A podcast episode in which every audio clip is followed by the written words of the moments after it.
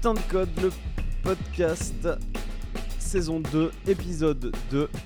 Et euh, je suis cette fois-ci en présence de mes acolytes habituels, à savoir en direct de pas loin de Toulouse, Maxime.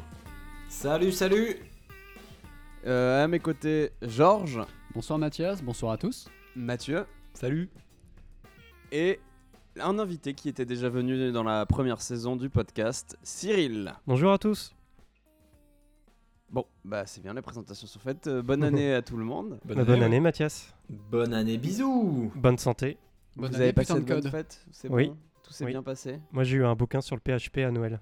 Moi j'ai ruiné 2019. Oui, il y a Georges qui a ruiné Nouvel An, mais Bon, on en reparlera peut-être. Ou peut-être pas d'ailleurs. Bah, Est-ce que c'est pas mieux. le bon moment d'en parler? Parce que ça peut être le, le thème de l'émission. non, le thème de l'émission, il est déjà assez large et il va être euh, potentiellement un petit peu polémique. Aïe, aïe, aïe, aïe, aïe, aïe, aïe. Euh, comment dire? On va parler de CSS. Oh mon dieu. En fait, j'ai regardé, on n'a jamais fait d'émission vraiment à proprement parler sur CSS et CSS NJS et tout ce bordel. On, a, on avait parlé un petit peu de ça, on avait parlé de CSS, euh, de dot CSS à l'époque, mais on n'a jamais mentionné vraiment le, le, bah, tout- enfin, les différentes approches. Donc, on va le faire euh, aujourd'hui. On va faire ça graduellement. On va partir de l'approche la plus bare bones possible, c'est-à-dire juste CSS. Euh, on va ensuite évoluer un peu vers euh, ce qui arrivait juste après, donc euh, les préprocesseurs, méthodologie, un peu tout ça mélangé.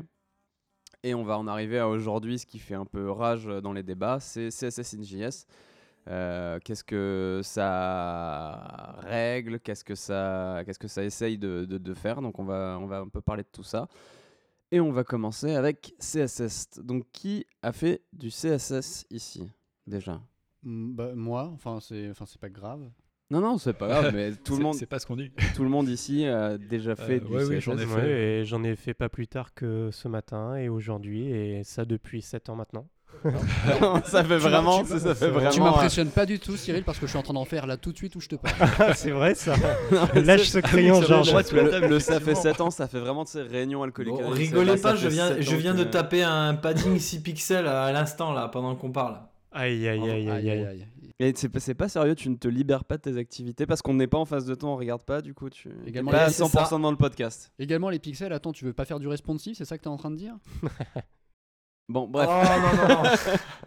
Euh, Qu'est-ce que euh, CSS Bon, pour la petite histoire, CSS, ça veut dire Cascading Style Sheets. C'est un langage euh, déclaratif, donc pas un langage de programmation, c'est un langage où on va juste définir des, une espèce de, de clé-valeur dans un clé-valeur, si je peux exprimer ça simplement. Inventé en 95 par un Suédois.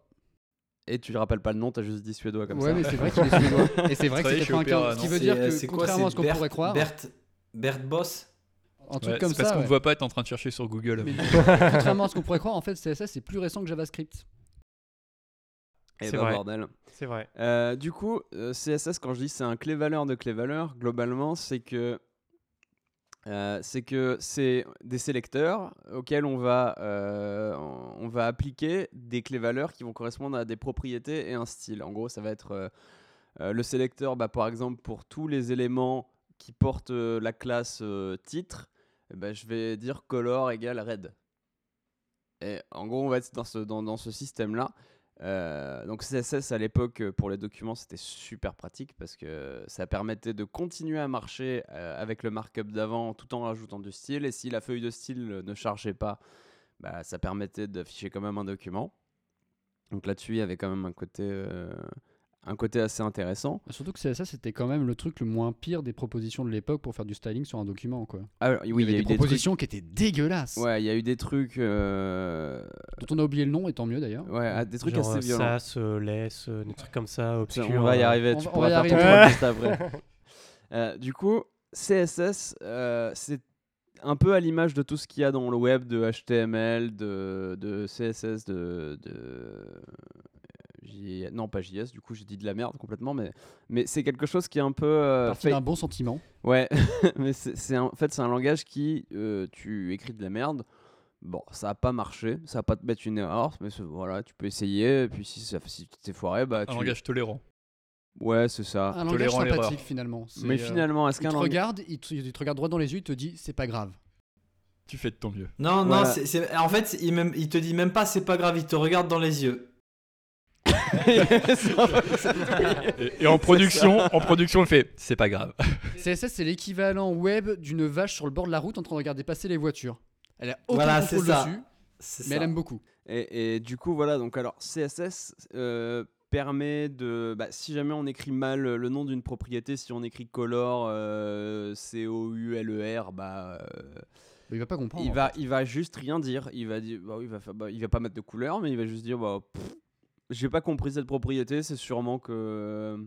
que je dois pas la comprendre, c'est normal. c'est pas grave. Ouais. Sauf, euh, sauf si on utilise euh, un des préprocesseurs qui permet euh, d'écrire ce genre de propriété en Tu vas trop vite, anglais, Cyril. euh, Ouais. anglais et tout. Le, le mec, il a grillé, il a grillé 10 ans de CSS là. On fait, Mais- on fait un historique, c'est Oui, c'est vrai, c'est vrai. Euh, mais du coup, euh, voilà, donc c'est- ça fait, ça permet de, bah, ça permet aussi d'avoir des features euh, assez intéressantes en side effect. C'est que si jamais je mets trois propriétés à la suite, euh, ça va être la dernière qui comprend qui va être appliquée toujours. Donc ça c'est bien, par, exemple quand euh, on veut appliquer des, des choses qui sont supportées sur certains navigateurs, mais qu'on veut un fallback pour d'autres. le langage permet naturellement de faire ça. Puis moi, il y a un truc que j'aime bien aussi, c'est genre, quand tu prends un sélecteur et que tu dis, tiens, celui-là, il fait font size 16 pixels, bah, les enfants de ce sélecteur, ils feront aussi font size 16 pixels. Je sais pas comment ça s'appelle, ce truc-là, mais c'est pas mal, c'est pratique. Ça Euh, évite je de sais se pas, répéter. Je, je sais pas non plus parce que je, je, enfin, je comprends pas bien CSS, c'est pour ça que je fais du CSS NGS, donc peut-être quelqu'un sait à la table comment ça s'appelle, je sais pas. Euh, Mathias, juste Juste. pas Wikipédia, ça tombe, ils ont mis des indices quelque part. euh, la, la feature euh, dont tu parlais là, de pouvoir mettre euh, plusieurs fois la même propriété, je pense que c'est plus en fait un side effect. Oui, euh, c'est un side effect, que- mais, c'est un Ouais, truc sympathique. c'est un des side effects sympathiques de CSS. Ouais. Euh, du coup, le, le fonctionnement de la cascade, il fait aussi que euh, quand tu as, euh, t'as une espèce de priorisation des styles qui fait qu'il va d'abord euh, appliquer les styles du user agent, donc du navigateur. Ensuite, il va appliquer ceux que l'auteur du site web a mis dans ses feuilles de style et après celles de l'utilisateur. Le truc, c'est que bon, aujourd'hui, euh, à part les gens qui disent ouais, la cascade c'est trop bien, je connais personne qui utilise des feuilles de style euh, personnalisées. Aucun navigateur le propose par défaut d'ailleurs, c'est que dans, dans des extensions, hein, de ce que je sais. Je, je sais pas pour Firefox, mais il me semble non, que. non, c'est pareil. T'avais Stylist pendant un moment, c'est ça Stylist?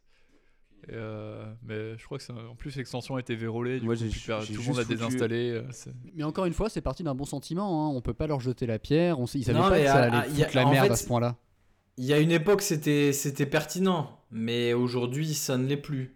Je vais confesser un truc, j'en ai, j'ai une extension qui me permet juste de mettre euh, la typo, la, la, la fonte, euh, la, non non, la, la, la fonte euh, monospace que, enfin ma fonte de code Ah oui, sur ok. GitHub parce que je lis beaucoup de code sur GitHub et que sinon ça me saoule. Mais euh, ouais, non, je confesse que là-dessus c'est pratique. Mais bon, c'est pas non plus le use case le plus important de la planète, je dirais. Je dirais que c'est le moins important de la planète parce que strictement, ça apporte pas grand-chose maintenant. Une belle intervention. Je. Non, ça me fait un peu penser aux mecs sur Android qui changent la fonte euh, système, c'est pour mettre. euh, ah, l'écriture, euh, cursive là. je pense que si on laissait la possibilité aux utilisateurs de faire ce genre de truc, Mais il le ferait, donc faut pas leur laisser et la en possibilité fait, de euh, faire ça. ça en me fait encore plus penser au thème euh, personnalisé sur Windows 98. Je sais pas si vous vous souvenez. On pouvait créer. Ah putain, euh, c'était une horreur quoi. on pouvait créer des thèmes comme ça, on pouvait mettre des couleurs sur les toolbars, là, enfin les, le- la barre qui a tout en haut des fenêtres, mettre un dégradé et changer la fonte de tout le système. Est-ce que tu es en train de confesser que tu as été un utilisateur assidu de crystalxp.net non, non, non, c'était Oui, Non, mais natif, ça, c'était- non, oui. sur Windows 98 non, non, encore, c'était dans les paramètres système Ouais. c'était Ah. natif euh, de Windows 98 et je me souviens plus par contre si ça se répercutait du coup sur les sites. Crystal ce genre XP, de c'est dans le nom, ça à partir de Du coup, XP. tout ça pour dire qu'effectivement, euh, proposer des feuilles de style aux utilisateurs, euh, c'est pas une bonne idée. À part dans les cas extrêmement précis comme Mathias, quoi. Mais Mais euh, du coup, bon, Bah, voilà. après, après, il faut se rappeler d'une chose quand même, c'est que euh, les feuilles de style, elles ont été faites pour. euh, ça me fait penser un peu à, XSLT là. En gros, si on a un document HTML et on veut le entre guillemets hein, le transformer pour qu'il ait une bonne gueule. Euh, ça, ça va du sens quand on a des documents qui sont livrés tels quels, assez bruts. Par contre, effectivement, dès qu'on est sur un site et, et ou une appli, parce que bon, aujourd'hui c'est plus ou moins la même chose. Clairement, il n'y a personne qui a envie que quelqu'un s'amuse à euh, défoncer euh, telle ou telle partie euh, du site ou à cacher telle ou telle partie, etc. Ah bah déjà on passe tellement de temps à essayer de faire en sorte que juste le site marche dans tous les environnements différents déjà qu'on a on a à peu près une infinité d'environnements possibles euh, si on fait les combinatoires du truc. Si en plus l'utilisateur va rajouter son grain de sel, on peut plus rien garantir sur la correction de, de, de, de l'expérience qu'on va livrer quoi.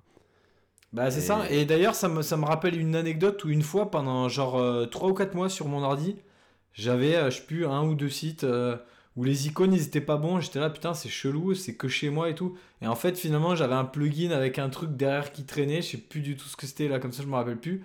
Mais c'était quelque chose qui rajoutait des styles, qui faisait que ça me niquait euh, la police sur tel site. Et les icônes, c'était euh, une police. Euh, bon, merci le gros CSS. Et du coup, bah, j'avais plus les icônes sur ce site à cause d'une euh, une possibilité assez dégueulasse finalement. Ouais, et puis en fait, quand on regarde aussi, je pense, euh, c'est une petite parenthèse, mais si on regarde aujourd'hui, euh, parce qu'effectivement, on a toujours la- l'argument de l'accessibilité, les utilisateurs peuvent vouloir euh, rajouter une feuille de style pour, euh, par exemple, rendre plus visible un bouton, augmenter la taille du texte et tout ça. Si on regarde un peu ce qui se passe du côté des applis natives, qui ont fait, un, notamment, je pense à iOS, où il y a un gros effort d'accessibilité avec plein d'options pour. Pour rendre l'expérience, euh, on va dire, euh, utilisable euh, par des utilisateurs avec certains types de handicap. On voit quand même que ce qui permet de changer dans ces options d'accessibilité, c'est quand même un subset super restreint qui est pris en compte par les développeurs, mais on laisse pas tout faire. On dit pas, tiens, dans l'application Facebook, tu peux mettre, tu peux mettre les avatars en taille, en taille 100% largeur du viewport. Tu vois, on permet pas de faire ça. Bah, Non, ce qu'il faut- comprendre aussi, c'est qu'on est passé d'un web de hobbyistes, c'est-à-dire de gens qui, euh, qui étaient des chercheurs et qui du coup étaient tous, tous les utilisateurs étaient amenés à potentiellement savoir comment fonctionnait un site web et savoir comment, euh, comment en créer un. Avec le, euh, la démocratisation du web plus tard, on est arrivé à un moment où cette use case de tout rendre customisable aux mains de l'utilisateur n'était plus du tout pertinent. On ne pouvait plus s'attendre à ce que Jean-Michel Tout le monde qui va sur Facebook puisse faire de l'édition de feuilles de style. en fait. Et en plus, on, est sur une généra- on arrive sur une génération qui euh, ne sait même plus se servir d'une URL, ne sait plus ce que c'est, parce que Parce tout se passe sur des besoin. applis mobiles. Tout se passe sur des applis mobiles avec des liens cachés, des liens internes. euh, c'est même pas des, c'est même pas des, des- des- des URL. hein. C'est tout récemment que Instagram permet de faire des liens pour sortir de l'application. C'est euh, il y a une bonne période où c'était en vase clos. Du coup, c'est vrai qu'on est sur un truc qui est un peu en perdition, je pense, et, et on essaye peut-être de s'accrocher un peu trop à, à une espèce de vestige du passé. Euh, peut-être par mélancolie, peut-être parce qu'on s'en sert encore, mais parce qu'on a connu la belle époque et qu'on veut euh, laisser un petit peu ça continuer. Mais fondamentalement, est-ce qu'il y a encore besoin de ce principe-là aujourd'hui? Non, c'est comme euh, c'est comme des pattes de lézard, c'est-à-dire il y a encore des traces dans le squelette, mais on s'en sert plus quoi. Vous parlez de CSS ou des fonctionnalités euh, qui permettent de faire des CSS personnalisés Les fonctionnalités de CSS qui, sont, qui étaient conçues pour cette époque-là, qui ne sont plus du tout pertinentes à, à ce jour. Ah bah du coup ça en fait beaucoup. Alors, C'est vrai, c'est vrai, c'est vrai. donc voilà, au-delà, Peut-être au-delà un peu dévié, ouais. au-delà de, de ces histoires de, de, on va dire, de fondement du langage, de la cascade et de ces systèmes-là qui sont euh, aujourd'hui, euh, quoi qu'il arrive, moins utilisés et moins, euh, moins importants qu'ils ne l'étaient à l'époque, euh, les applications, euh, enfin les sites et les applications qu'on a commencé à faire sur le web ont commencé à devenir de plus en plus complexes. On a des attentes utilisateurs qui sont de plus en plus euh, énormes. Si on regarde ce qu'on faisait il y a 20 ans et ce qu'on fait aujourd'hui, euh, on passe d'une page simple qui fait une nouvelle requête serveur pour recharger une nouvelle page à chaque fois qu'il y a une action qu'on clique sur un bouton. Aujourd'hui, on est sur des applications euh, qui rechargent jamais la page, qui vont essayer de charger, enfin de, de- d'appliquer le, le- on va dire le minimum possible pour que ça reste interactif, rapide, euh, que tu puisses avoir euh, plein de flexibilité sans perdre en réseau, plein de choses comme ça.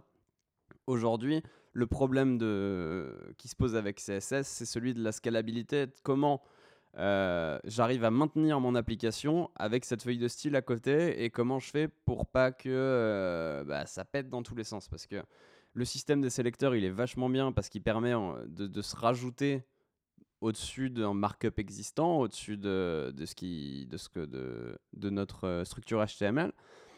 Mais quand on est sur un gros projet, euh, il y a de fortes chances, quand on travaille en équipe ou qu'on travaille sur des projets qui sont un petit peu anciens, datés, qu'on n'a pas, qu'on pas touché depuis deux ans, bah, il y a une forte possibilité pour que la moindre petite euh, ligne de code ajoutée fasse une régression ailleurs dans l'app et on pourra pas le Et savoir. on pourra pas le savoir parce que justement, comme on disait tout à l'heure, le CSS est complètement silencieux. C'est-à-dire le truc, tu peux appliquer du style à un élément qui n'existe pas, il ne te préviendra pas lui-même, et tu peux euh, et vice versa. Tu peux casser un truc et tu le sauras jamais sans aller voir toi-même le truc euh, de, de tes yeux pour voir si effectivement il a toujours l'apparence qu'il est supposé avoir à la base. Je pense, je pense que c'est le moment de sortir l'insulte du separation of concerns euh, ou Non, non, ça après, Non, après, après, tard, ça, après. plus tard. Attends. Bah, On y vient, on y vient, on y presque- vient. Ça me paraît presque pertinent parce qu'en fait, finalement, euh, si, si on essaie de se dire euh, pourquoi en fait on peut pas tester, etc., c'est parce que du, fait que la feuille de style soit séparée du document et pas rattachée. Oui, mais ça, on va, on Ça- va y arriver. On va y arriver plus pour, euh, pour la suite, je pense. Là, on va juste euh, déjà avancer sur le sur le, le- qu'est-ce que ça a apporté du coup ce besoin de, de maintenabilité, juste le fait que CSS n'a pas de variable, on peut pas partager une couleur dans toute l'app à moins de se répéter. Euh, on peut pas euh, auto-générer euh, des CSS, euh, euh, par exemple pour générer une grid automatiquement en faisant une boucle ou des choses comme ça. C'est là que le besoin qui s'est fait ressentir à l'époque a fait que on a commencé à créer des préprocesseurs. Euh, les plus connus aujourd'hui, je pense que c'est encore euh, LESS et SAS. Il y avait Stylus, mais Même Stylus, un- tout court, hein, à mon avis. Ouais, c'est euh, fini. il y a- ouais. euh, Bah, depuis que Bootstrap est passé Non, mais il y a, SAS, plus que, a plus ça de toute façon. hein. Bon, alors, Ouais. on va parler que de ça. SAS, en gros, c'est un, un langage qui ressemble un peu à CSS. Euh, non, c'est S. Il y a SCSS et c'est Oui, on va dire ça. Mais c'est pareil aujourd'hui, langage c'est grosso merdo que CSS quoi. C'est un langage qui ressemble à CSS, mais qui va rajouter des, petits, des petites choses par-dessus. Par exemple, des variables, euh, des boucles, des. Enfin, des petits. Des extends, des Les mixins. mixins. Alors, les extends, on pourra, on nesting. pourra faire une parenthèse dessus, mais. Ouais, euh, que personne n'utilise. Ouais, euh, du coup, c'est des, c'est des, on va dire, c'est des petites Z qui nous ont pas mal dépanné à l'époque, faut avouer. Qui Euh, ont dépanné. euh, ça a été créé par des développeurs Ruby, je crois bien, Ouais, c'est ça. au départ, et qui en avaient marre effectivement de euh, répéter des CSS. Et euh, qui ont euh, basiquement créé en premier euh, les mixins pour pouvoir appeler euh, des bouts de, de CSS euh, dans d'autres bouts de CSS et que ça fasse des, des inclusions comme ça. Peut-être euh, on aurait pu, à, à ce moment-là, on aurait pu déjà tiquer que ça, ça allait puer du cul parce que ça a été fait par des devs Ruby quoi. Bah, c'est ça. ouais. Imagine c'était des devs PHP. Troll à, quoi. troll à part, euh, le, simple, le simple concept de vouloir rendre intelligent un truc con et déclaratif comme le, le CSS, c'est effectivement la, la meilleure recette pour aller droit dans le mur. Ouais, Ah, mais je alors, sais il y avait pas, des hein. trucs intéressants Non, il y avait des trucs, inté- il y avait Il y des a trucs des trucs intéressants, mais- intéressants. La notion d'include était assez intéressante. La notion d'extend était cassée par défaut parce que du coup, effectivement, ça a été fait par des devs Ruby. Et du coup, c'était des gens qui ne comprenaient pas justement la cascade et la spécificité dont on parlait. Euh, la spécificité qui fait que, euh, bon, c'est un concept un peu euh, dit comme ça, c'est vrai que c'est un peu con. Et tu te dis pourquoi ils ont fait ça comme ça. C'est l'ordre de déclaration qui va définir la priorité mais c'est l'ordre de déclaration dans les feuilles de style. Ça va pas être, par exemple, dans le class name. C'est le sélecteur qui vit à part, parce que CSS vit en dehors de HTML.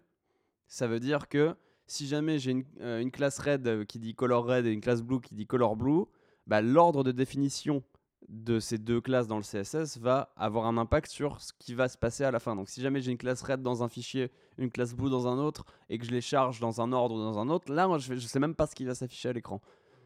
Euh, du coup, effectivement, le extend, lui, il va tout foutre au début de ton fichier. En gros, il va trouver la première déclaration, il va mettre tous les sélecteurs que tu as mis pour extend le machin. Il va te faire des, des sélecteurs euh, assez énormes. Euh, c'est pas, c'était pas le- le truc le plus malin que ça, ça trouvait à faire. Euh, faut, faut être clair là-dessus.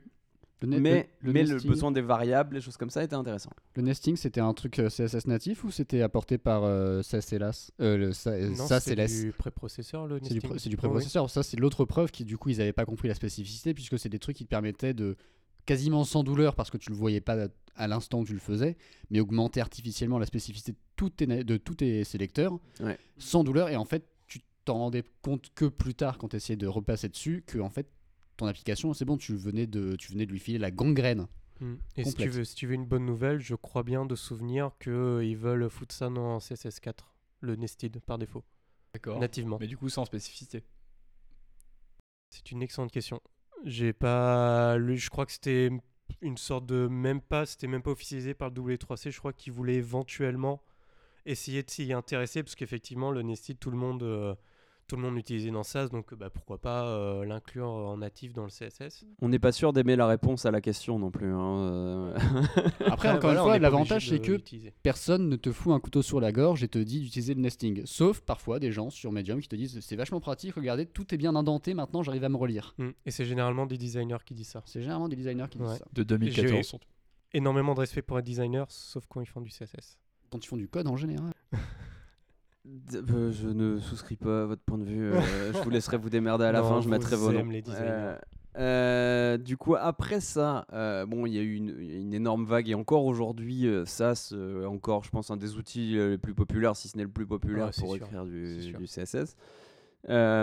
Après ça, il y a eu une espèce de petit mouvement dont notre petit Maxime ici A été acteur, a été acteur principal. ouais, a été acteur principal, c'est qu'on on a commencé à se dire attends, mais les préprocesseurs, euh, ils sont quand même en train de faire des. d'appliquer, on va dire, des choses qui sont pas forcément très claires pour nous, notamment le extend qui, qui va tout foutre au grand haut du fichier, qui va pas te le mettre au bon endroit.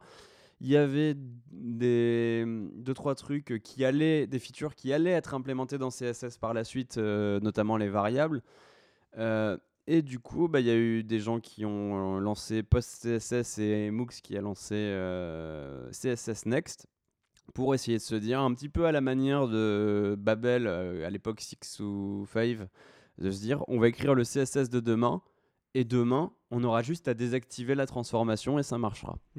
Bon, t'as grillé, t'as grillé peut-être une étape en fait où c'est parti. euh, Il y a eu juste avant PostCSS, il y a eu Rework qui a été fait par euh, TJ Hollowaychuk Ouais, c'est vrai. qui avait fait Stylus et qui a compris que euh, le préprocesseur en soi n'était pas forcément la bonne solution. Et du coup, effectivement, il a, il a créé un outil euh, du type de Babel. C'est euh, on a un truc qui a la syntaxe de CSS et on se permet de faire tourner une moulinette dessus et du coup d'améliorer. Donc c'est effectivement c'était orienté amélioration euh, de CSS via par exemple les variables, des trucs comme ça, des choses qui étaient en, propal par le W3C. Euh, Il y avait tout un tas de limitations, mais c'était euh, un peu plus correct parce que effectivement on se disait bon bah malgré les limitations, demain si on enlève ça et qu'on vit avec les limitations qu'on a, c'est toujours mieux que du CSS brut en l'état supporté par les vieux navigateurs. On se dit bon bah ça passe, puis demain ça passera aussi pareil. Euh, c'était bien, c'était, ça a vachement bien marché avec les préfixes notamment. Les... Donc euh, le premier outil qui a bien marché, qui a popularisé ça, c'était Autopréfixeur. Ouais, qui a enlevé une Euh, bonne je- épine du pied à beaucoup de gens. euh, je pense qu'on a. on Voilà, je pense qu'aujourd'hui ça a été ouais. vachement utilisé partout. Ça a été une très belle invention, très pratique au moment où on avait euh, beaucoup de propriétés qui étaient vraiment cool, qui enlevaient beaucoup d'épines du pied à plein de gens, mais que euh, on pouvait pas l'utiliser parce que tu avais chaque navigateur qui avait sa syntaxe à la con. C'était cool. À l'époque, il n'y a pas à dire, c'était bien pratique. Aujourd'hui, euh, on, a, on a plein d'alternatives qui, font, euh, qui font la même chose, mais euh, c'était cool. Franchement, c'était bien. Et, du coup, euh, aujourd'hui, euh, PostCSS continue euh, d'exister pas mal. Il y a pas mal de tooling qui se fait autour de ça, notamment, je pense à, à CSS Nano, qui est une espèce de, de, qui permet bah, de- d'essayer d'éliminer le code mort tant qu'il peut, parce que, évidemment, un des problèmes de CSS, bah, c'est que le code mort est inéliminable par une machine. Euh, ou alors c'est un- c'est une problématique à l'infini, quoi, mais. Parce que le, un sélecteur. Ah oui, du coup, euh, CSS Nano, il est quand même euh, vachement orienté, du coup, aujourd'hui, micro-optimisation. Du fait que ça, ça, voilà, ça puisse pas vraiment faire des trucs ultra performants, parce que toujours un jour ou l'autre, t'as un gars qui vient dire, bah moi, dans tel cas de figure, ton optimisation que tu fais là, euh, euh, du reordering de, de règles euh, co- avec euh, dénominateur commun, etc., bah forcément, ça te défraque ton app la moitié du temps. Euh, donc, on, a la euh, preuve que, on a la preuve que ça, euh, ça fonctionne, ce truc-là, que ça a un véritable impact. Non, mais euh, L'ordre des- ça, peut, c'est- ça peut avoir un impact, mais en fait, les changements, on va dire, qui réduisent le plus la taille de ton fichier euh, final, Mhm. c'est les trucs les plus dangereux et c'est donc ceux qui sont à peu près À proscrire. à, à coup sûr euh, capables de te péter ton app. D'accord. Au, au moins, ça vire les white space. Quoi. Au moins, ça vient les white space. Alors, C'est gentil de sa part. surtout, bon voilà, CSS Nano, euh, il fait des optimisations qui sont parfois dangereuses derrière des flags, mais bon, y a, les gens peuvent s'en sortir, même si c'est chiant. Et euh, les gens, euh, par moments, s'en sortent euh, grâce à ce qui a évolué en parallèle de tout ce petit historique qu'on a fait.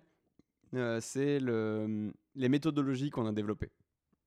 Alors, le- je crois que la première vraie méthodologie en date, c'était OOCSS de Nicole Sullivan, euh, qui, alors, qui est un concept un petit peu euh, complexe quand même. Enfin, on va dire, Bah, c'est riche. oui, non, tu- C'est très riche comme spec. On va dire, Oui, il, faut, mais il sans, faut il faut un paquet Si tu de passes en travers de la spec, si tu passes en travers de la spec, c'est euh, bah, c'est euh, objet. Donc on fait un peu des composants. Je vais appeler ça des composants, mais on peut appeler ça des objets. Et du coup, bah, tu, fais euh, un peu ton style guide du pauvre. Et puis après, tu, utilises tes classes euh, à droite à gauche euh, quand on a besoin et tu composes en fait avec les, différentes classes au besoin quoi. Voilà, c'est une sorte de pouvoir séparer le style visuel du style d'agencement, déjà d'un premier temps. Et effectivement, cette volonté de vouloir créer des composants euh, réutilisables et modifiables à souhait sans que euh, ça casse. Par exemple, je sais pas, euh, j'ai un titre. J'en sais rien, j'ai un titre d'une certaine couleur. je vais pouvoir ajouter. en train de me perdre. Je vais lui ajouter une classe au-dessus à son parent et ça va éventuellement modifier le, titre sans que ce titre soit cassé. À expliquer, une notion, Ouais, une mais, notion mais du coup, tu vois, euh, déjà, déjà là, juste en l'expliquant, t'as introduit, as introduit trois concepts différents. Donc c'est Ouais, un truc non, qui je est, me suis perdu, mais c'est un truc qui est pas forcément simple à, à voilà, ouais, c'est beaucoup de doc. Comme tu disais, c'est une grosse méthodologie euh, que j'utilise moi depuis euh, un certain temps et je m'en sors avec ça. Mais effectivement, hein, c'est pas forcément euh, hyper euh, accessible pour le, le premier venu. C'est une grosse méthodologie, ouais. Par, par Et- contre, ce qu'on peut voir déjà, à mon avis, qui était super intéressant à l'époque, c'est que euh, on avait déjà spoté, euh, enfin les personnes qui avaient mis ça en place, Nicole, bref, on avait déjà spoté que euh, fallait se mettre à utiliser des classes. Pour faire simple, c'était on évite de faire des sélecteurs farfelus. Il y avait ça. Après ça, du coup, oh, je sais pas si, si historiquement c'était après ou en même temps, il y a eu euh, SMACS, donc S-M-A-C-S-S. Qui avait l'air d'être la même chose que au CSS, mais en encore plus alambiqué. Euh, non, pour le coup, c'était un poil plus simple, mais il y avait quand même, euh, dedans, il y avait quand même 5 levels de, on va dire 5 types de, de styling. Donc, tu avais le layout, tu avais, je sais, je sais même plus exactement, tu avais le. Ça allait du, hum, Il y avait, du, il y avait le du thème. plus gros sur la page au plus euh, atomique, Ouais, si j'ose dire. ouais c'est ça. Donc effectivement, le layout de la page. Ensuite, euh, on arrive sur... euh, T'avais, euh, C'était pas comme euh, avec le système de molécules, d'atomes, etc. non? C'est pas... Non, ça c'est Non, encore ça, ça arrive différent. à- ça- Ouais, ça- ouais, se ça, c'est ça ça. Arrivé après, mais c'était dans l'idée, ouais. Mais ça se rapproche vachement, mais effectivement, euh, ouais, c'est de, donc de partir du layout et euh, de descendre euh, bah, jusqu'au euh, un simple color euh, sur un texte. Donc ça, c'est pareil, c'est des choses, euh, c'est une méthode qui a bien marché, qui a fait ses preuves, mais qui était quand même euh, pas simple à aborder quand on débarquait. Tu la sors pas de la cuisse de Jupiter, le truc. Ouais, quoi. tu dois le lire, non. tu dois te farcir une bonne doc, euh, tu dois, et puis, ben, tu. Enfin, surtout, voilà, il faut te farcir une doc. quoi, Ouais. en fait. Ah, Ne après- faut te farcir une doc pour écrire du CSS. Après, il y a eu euh, BEM qui a été inventé par euh, Yandex. les Yandex. équipes de Yandex, ouais. Euh, BEM, c'est comme SMAX à peu près au niveau euh, nomenclature. C'est juste que t'as pas ces cinq niveaux. C'est juste ta composant, élément de composant et modifieur de- d'un élément ou d'un composant. Oui, BEM, ça veut dire block element euh, modifier. Ouais. Et donc, c'est de pouvoir, euh, basiquement, pouvoir créer un bloc. Et ensuite, bah, que je nomme euh, point euh, bloc, par exemple. Et après, si je veux lui appliquer des modifiers, je fais point bloc tirer tirer modifier. Et si je veux euh, créer des, hum, des éléments inhérents à mon bloc, je fais bloc underscore underscore et le, un autre nom pour un sous-bloc au final. Comme ça, je sais que ce sous-bloc est rattaché au bloc euh, parent et que limite euh, l'un ne va pas sans l'autre. Et du coup, ce que ça permet de faire ça, euh, le gros problème que ça règle, c'est le problème de la spécificité. Parce qu'en gros, en disant, je vais avoir mon bloc et les, mon bloc, il va juste avoir la classe, par exemple, j'en sais rien, profile, pic- profile card, par exemple. Dedans, je vais avoir profile card-avatar. Et normalement, si jamais je respecte et que tout le monde dans mon équipe respecte cette méthodologie, il n'y aura pas de clash entre cette classe-là, entre ces blocs-là et entre autres choses. Euh, le problème, parce que la, la méthode, on- je crois qu'on l'a tous à peu près utilisée, elle marche très très bien. Le problème, c'est que ça reste quand même. euh, Dépendant de la bonne volonté des- ouais, de tes collègues. C'est un truc de. Bah, c'est Ouais. super verbeux bon quoi, c'est super verbeux à taper, t'es obligé de, récu- de répéter. c'est un non- tes ça, et un aussi- non-problème. Et Ça, aussi, il est, il est pas forcément évident euh, pour euh, des gens qui débutent dans cette approche-là de savoir comment découper. Qu'est-ce qui est vraiment un bloc Qu'est-ce qui est vraiment un élément Et ça, euh, j'ai déjà vu pas mal le cas euh, de, de difficulté à, à vraiment savoir comment on coupe, à quel, à quel endroit on coupe, comment on fait. Mais Et ça, ça c'est le même problème qui se pose au niveau de, de React et de, de tous les, de tous les, toutes les bibliothèques de. Oui. euh, Ou même de l'HTML en général, de Ouais. savoir est-ce qu'on va utiliser telle balise ou telle balise. euh, C'est ça, c'est en fait c'est un, un problème qui euh. existait déjà, qui ensuite effectivement ressort au travers du prisme de BEM, mais qui est pas nouveau en fait, Non, non. Mais qui est cristallisé par BEM effectivement. Bah, limite, j'ai envie de dire, dans tous les langages, euh, ça, peut être, euh, ça peut être le cas de savoir comment on découpe Ah oui, jusqu'à où on affine. comment euh, borner, euh, Qu'est-ce qu'un module Qu'est-ce qu'un module Quelle est la responsabilité qu'est-ce module, chose à quel moment tu refactorises Ah oui, bien À quel moment tu factorises À quel moment est-ce que le don't repeat yourself s'applique? Il y a quelques, euh, il y a quelques années, euh, bon, il y a déjà eu Backbone qui a, qui a commencé à apporter ce concept de vue.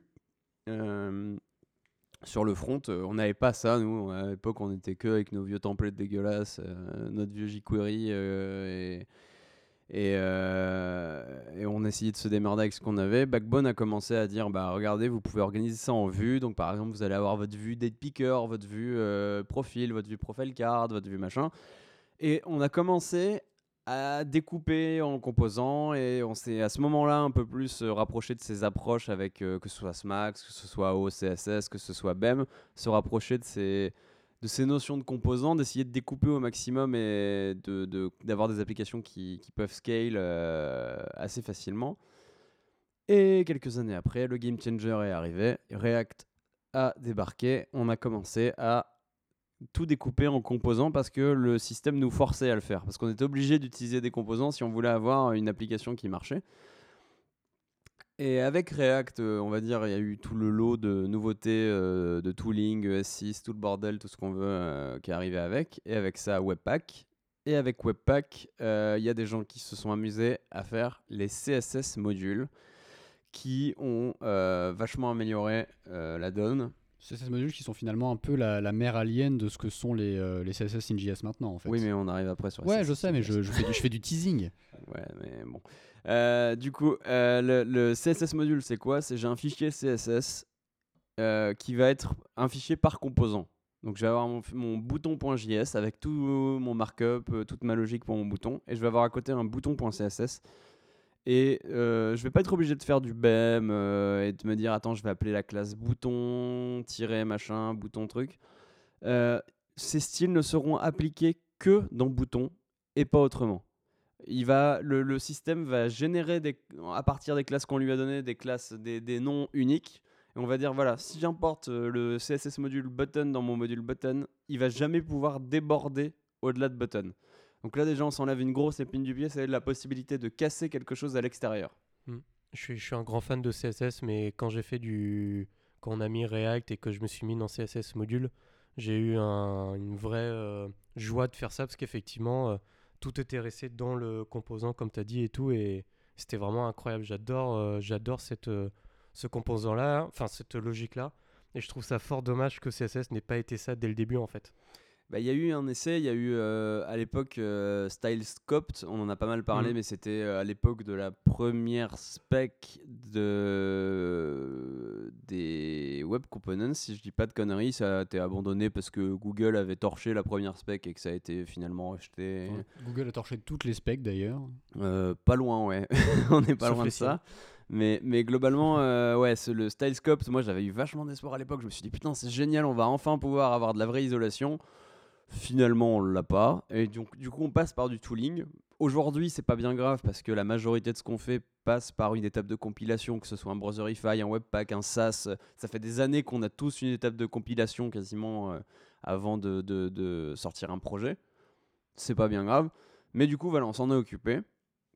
Et CSS Module, euh, encore aujourd'hui, c'est une très très bonne approche euh, pour les gens qui aiment bien écrire du CSS. ça marche, ça marche très très bien. C'est juste que il y a une autre approche derrière qui s'appelle CSS in JS. C'est pas forcément le meilleur nom pour la chose, mais CSS in JS, ça veut dire on va pas écrire euh, nos styles dans le langage CSS. On va écrire euh, ce qu'il y a entre les accolades de CSS, c'est-à-dire des propriétés et des valeurs, et on va euh, les traiter sous forme de variables. Alors j'aime bien considérer cette approche comme étant genre du first class style dans un langage. C'est que je vais, créer des, je vais créer des styles, je vais pouvoir les passer comme variables, je vais pouvoir les retourner depuis mes fonctions et je vais pouvoir les utiliser. Euh, CSS euh, modules, c'est très bien parce que ça permet de limiter euh, la merde que tu peux faire au scope du composant. CSS in JS, ça va beaucoup plus loin parce que ça dit, en fait, ça va limiter la merde que tu peux faire jusqu'à la variable, c'est-à-dire jusqu'au style lui-même. Qu'est-ce que je veux dire par là? C'est qu'avec un CSS module, tu vas quand même déclarer des sous-sélecteurs, on va dire, dans ton, dans ton module. Euh, si un sélecteur n'est pas utilisé, il y a... Enfin, tu le sauras pas. Le, Le- truc sera quand même dans ton Le bundle. code pourra rester mort tout le temps. Tu le verras pas. Avec CSS in JS, on a déjà du tooling. euh, et pour Reason aussi, on a du tooling qui permet de faire ça. C'est juste de dire bah, si cette variable dans laquelle tu as défini le style euh, de tel composant n'est pas utilisée, c'est du code mort. Donc tu peux le virer. Euh, Ouais, en- Comme toutes les variables euh, JS que tu Voilà. déclares qui sont pas utilisées de toute façon derrière. Exactement, tu bénéficies du tooling existant. Et en plus de ça, euh, le gros avantage, c'est qu'aujourd'hui, avec des solutions comme TypeScript ou comme en Reason, comme je fais, euh, on peut analyser avec euh, une analyse de, de, de- de- de type, est-ce que le, ce qu'il y a entre les propriétés et les valeurs, ce que je lui passe, est-ce que c'est accepté par le navigateur? Est-ce que c'est dans la spec? C'est Helm qui a commencé à faire ça. Ils ont implémenté leur solution de leur solution CSS dans le langage il y a quelques années Donc, déjà. CSS in Helm, du coup. Voilà. Et euh, du coup, ça leur a permis de typer tout CSS. Il y a un super talk là-dessus qu'on mettra en description. Où en fait, euh, le- un- un- une des personnes qui a travaillé dessus explique que bah, l'aspect CSS dit que pour une feuille de style, euh, tu peux avoir un charset et c'est forcément la première chose de ta feuille de style. Ensuite, tu peux avoir euh, des imports ou je ne sais quoi.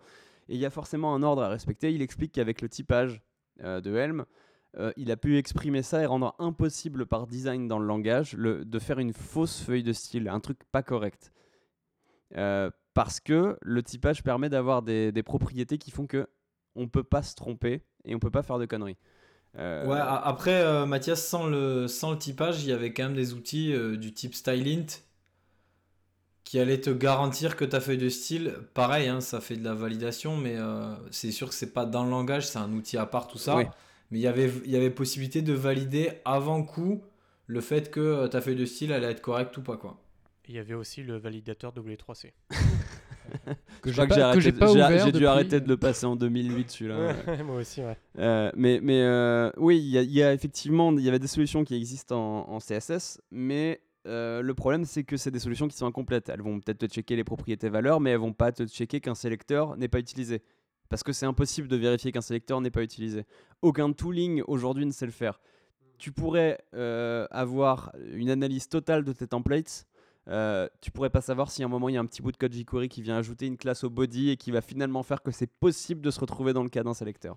Ouais, C'est sûr, c'est sûr. c'est c'est un- un- informatiquement c'est quasi impossible à faire à part si tu fais tourner toutes tes pages et que tu fais cliquer un robot sur tous les boutons dans tous les ordres. Donc c'est un problème infini en fait. C'est Test euh, unitaire, genre? Euh, là on est plus sur du test euh, On est plus je sur sais pas ouais.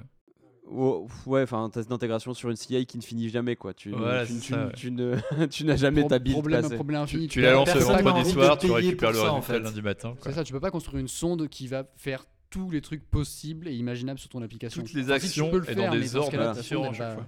Voilà, parce que imaginons qu'il y a un truc qui charge une feuille de style euh, dans un ordre ou dans un autre, ça va pas, ça va pas marcher. Le sélecteur ne va exister que dans certains contextes. Ouais, c'est ultra. Par exemple, il y a des sélecteurs qui ne vont exister que dans certaines langues. Le, la classe RTL que tu vas mettre ou le dir RTL que tu vas mettre sur ton élément HTML, bah, si jamais ton robot tu le fais en mode euh, tout con, euh, tiens, je vais taper sur la page anglaise, bah, il y aura plein de sélecteurs que dans ce cas-là il éliminerait qui sont pourtant totalement legit. Donc il y a plein de. C'est impossible de le faire. Avec, avec des solutions comme euh, CSS NGS, c'est possible de le faire. Mais ce qu'on peut constater en fait sur CSS in JS, c'est que euh, c'est vraiment la suite logique de toute une suite d'évolutions dans CSS qui est que globalement dans l'histoire de CSS, CSS a toujours bénéficié des évolutions de, euh, de JS. C'est-à-dire que jusque-là, en fait, JS poussait un peu euh, le code à évoluer avec lui, et donc le CSS évoluait avec en même temps. Et la dernière évolution maintenant implique qu'on utilise moins le langage CSS lui-même, mais qu'on passe le styling euh, complètement dans le JS, et c'est là que les gens sont réticents en fait. Oui, bah, forcément, on te dit euh, le langage que tu fais depuis 10 ans dans lequel tu es devenu. euh, Proficient. voilà, t'es devenu proficient, bah, on, on va te l'enlever. Euh, il faut pas le voir comme ça, il faut juste le voir comme des gens qui veulent s'enlever la possibilité de l'erreur. Comme je disais tout à l'heure, la possibilité, le, le- rendre les, les états impossibles impossibles avec CSS. c'est- Par exemple, euh, mon, mon- l'implémentation de, de CSS in Reason que j'utilise, qui s'appelle BSCSS, eh ben, euh, pour chaque euh, propriété, il va me limiter les types de valeurs que je peux lui mettre. Je peux par exemple pas écrire font size égale 8 degrés. Parce que c'est pas une unité qu'il reconnaît. Il sait que ça peut être que des PX, des EM, des REM ou d'autres unités, mais il va m'empêcher de faire les autres. Et du coup, je vais avoir une feuille de style qui va marcher forcément à 100% parce que c'est encodé dans le type system que ça va marcher. Ouais, ça c'était. Enfin, ça en connaissant le langage, euh, tu le fais pas naturellement, tu vois. Ouais, mais, non, mais on coup, dit, là, on là, dit je fais, pas là, je en connaissant le langage. Personne co- connaît tout le langage. le Mais- langage, euh, après, le truc, c'est a- que demain, Ah, ouais, t'as un nouveau collègue, en fait, c'est un débutant. euh, toi, tu pars en vacances pendant une semaine. J'en ai vu Le des gros avantage- incroyables. hein. Le gros avantage que j'ai, c'est qu'en fait, le programme ne peut pas exister, il ne peut pas compiler si jamais le CSS est incorrect. Oui, ça rajoute de la sécurité. Oui. C'est énormément de sécurité. C'est pas juste un linter, c'est un truc qui fait que ça ne peut pas compiler. Et pour il y a des unités, j'avais complètement zappé qu'il y avait certains, il y avait certains, certaines propriétés qui acceptaient quasiment toutes les unités sauf une ou des choses comme ça qu'on a tendance à oublier. C'est vachement Des trucs, pratique. des trucs qui sont des strings alors que visuellement c'est des nombres. Par exemple la graisse de texte. Ouais, oui, enfin non, c'est pas vraiment des nombres, mais c'est c'est des strings, justement. Ouais, ouais, c'est voilà, c'est c'est un peu compliqué ce- ce- cette Je histoire. parle de font weight euh, 400. Font weight 700, 400 en euh, fait c'est une string, c'est pas, euh, c'est pas un nombre. Ouais, ah, bah, par- ouais. Pourtant, c'est Mintex, il met ça comme un, comme un nombre. Oui mais il a tort. mais Voilà. Parce qu'il connaît parce qu'il a pas de bon type checking. Euh, Ah Parce qu'il connaît- il a pas eu Aspec. Et, et aussi, alors il y, a y a un truc souvent en CSS, euh, dans, dans toutes les méthodos euh, en général, à part même, euh, dans toutes les méthodos qu'on a vues, euh, il y a une volonté de ne pas se répéter, de pas répéter les mêmes. Enfin, si jamais il y a une classe qui ressemble à une autre, euh, de vouloir un peu les mixer, d'appliquer les styles les uns des autres. Il faut factoriser. La plupart des solutions CSS NGS font un truc que je trouve absolument génial.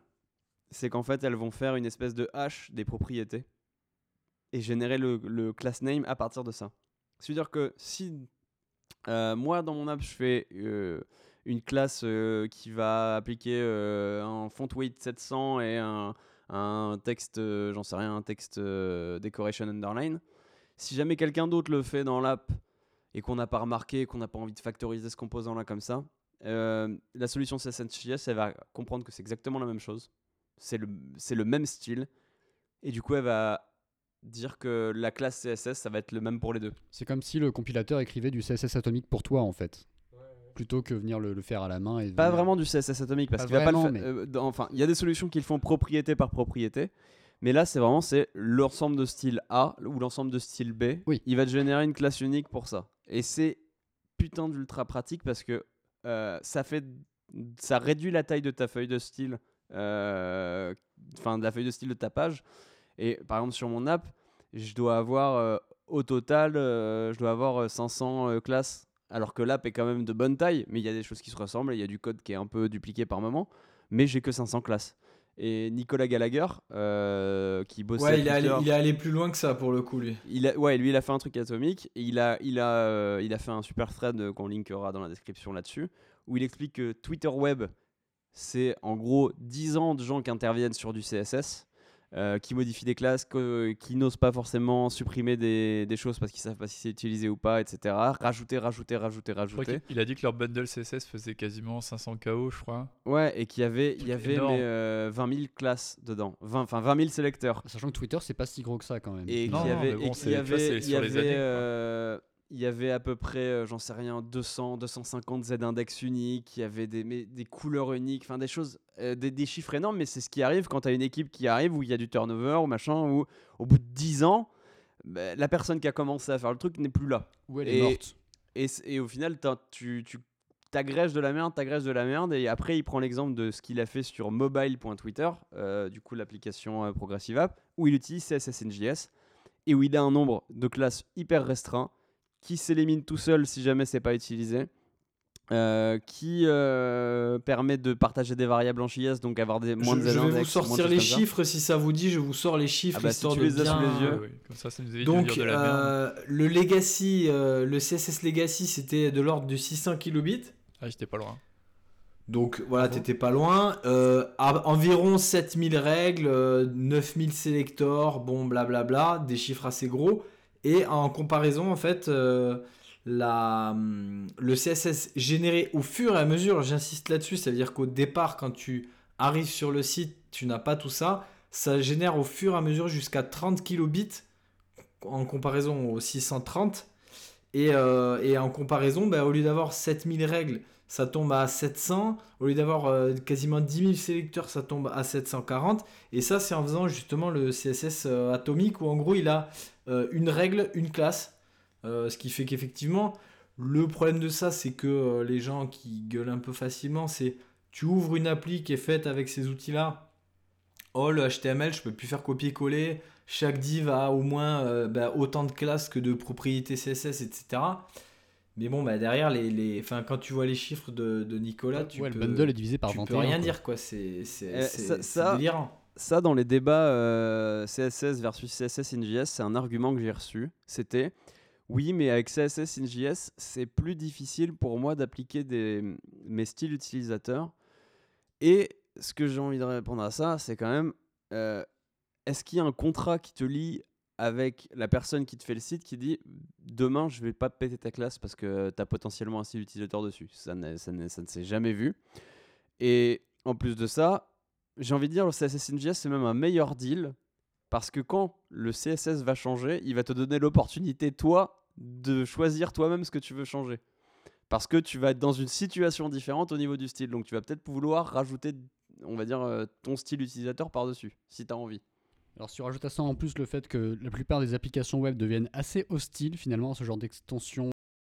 ah moi je veux certainement pas que les gens fassent ça C'est même pas hostile, c'est euh, non, si, littéralement. euh, Non, moi je te parle de vraiment d'hostilité. Je te parle d'hostilité notamment du, dans le cas de Slack, qui a suspendu le compte, de Sla- euh, le compte Slack d'un utilisateur qui avait créé une extension third party pour Slack qui me rajoutait des styles et qui, euh, qui simplifiait des trucs. Ouais, et aussi, euh, il y a aussi un argument que j'entends beaucoup dans le débat, qui est euh, oui, mais avec de la méthodologie, et quand on sait faire du CSS, ça suffit. Il n'y a pas besoin de CSS in JS. Et alors, J'aime beaucoup quand tu me regardes quand tu dis ça, Ouais. parce que c'est exactement ce que je t'ai dit. et, non, mais et en alors, fait, il y a en- en quelques fait, années. entendre- Attendez, entendre attendez, juste full disclosure, je fais des widgets third party, donc je fais des, des bouts de code qui sont exécutés sur des sites d'autres gens.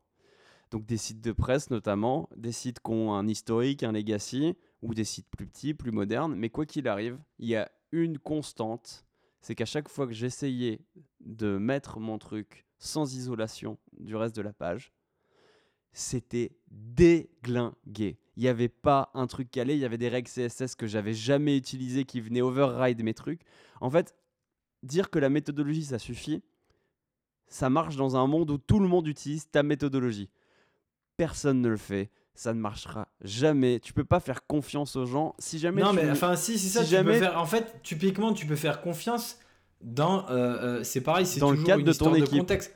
Dans le Voilà. cadre de ton équipe, si euh, bah, tous tes membres de ton équipe, ils ont signé un contrat à vie euh, sur cette application, que personne n'a décidé qu'il allait passer sous un train, que personne n'a décidé qu'il allait euh, effectivement changer de travail un jour parce que bah, finalement il gagne pas assez d'argent, etc. Donc c'est tous les gens, à mon avis, qui ont cette vision-là, c'est assez, euh, c'est un peu comme des œillères de chevaux, C'est pas une vision business correcte et, et surtout que tu peux pas faire confiance. Tu, que- quoi qu'il arrive, en fait, même, même, même dans, avec la meilleure volonté du monde, avec la meilleure envie, les meilleures reviews, il y aura toujours une merde qui va passer, qui fera toujours que ça marche pas. La seule solution, c'est de faire qu'une machine, elle t'empêche de faire de la merde et qu'elle génère parce le que, code pour en- toi. ouais, mais clairement, en plus, dans ce cas-là, si tu pars en mode euh, oui, mais si on a la bonne méthodologie, bah, si on a la bonne méthodologie, on fera encore de l'assembleur pour faire des programmes MDR. Ah ouais, ouais, bah, bah, euh, carrément. Moi, j'aimerais tempérer un peu vos propos. J'aimerais tempérer un peu vos propos parce qu'il est vrai, il est vrai que avec une, avec une certaine méthodologie, oui, ça peut marcher dans certains cas. Et encore une fois, personne, ou du moins, j'espère que personne ne le fait, mais en tout cas, personne ne fout de couteau sous la gorge des, de- des développeurs en leur disant il faut absolument que tu utilises CSS sinon t'es une merde. Je connais pas de gens qui font ça, j'espère que personne ne fait ça, ne faites pas ça chez vous, c'est dangereux. T'as jamais lu le fil Twitter de Mathias? Je. Non, J'ai jamais menacé personne. C'est tellement sous-entendu.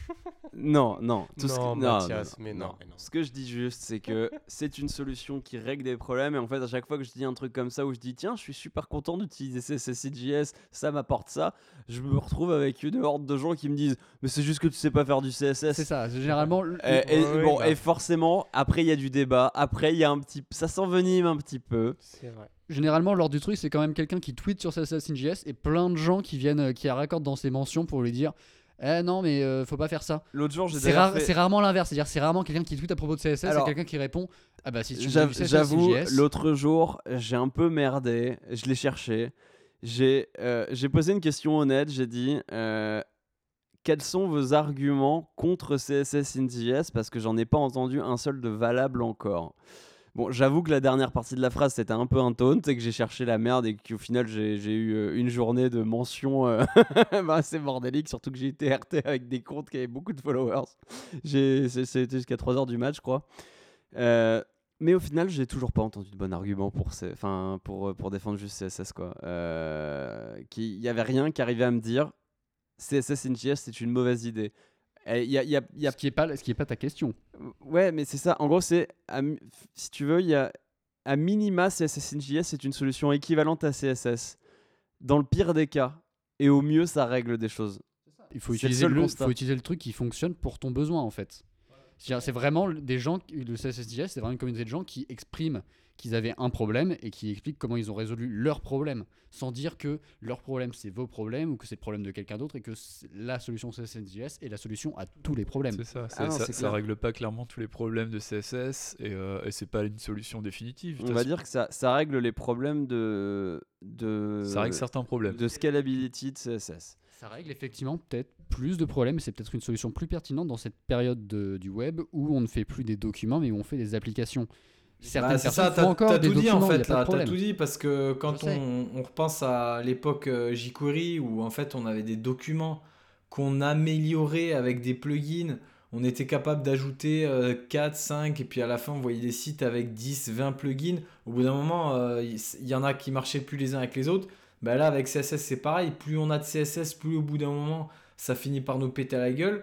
Du coup, bah, CSS in JS, c'est quoi? C'est finalement c'est qu'un subset de CSS. Donc euh, bah, derrière aujourd'hui, euh, on compile tout ça en CSS. Donc euh, les gens déjà qui commencent à nous insulter, faut leur rappeler que ça reste derrière. On utilise CSS, c'est juste qu'on en utilise moins pour se sentir plus en sécurité. Et j'ai l'impression que les gens souvent ils se disent ouais ils voient ils voient l'hérésie sans, sans se dire pourquoi est-ce que le mec il dit ça? Ça me fait penser Ouais, au, y a, y a- y a au- mec qui a dit le mec y a qui a dit, les gars, hein. la Terre est ronde.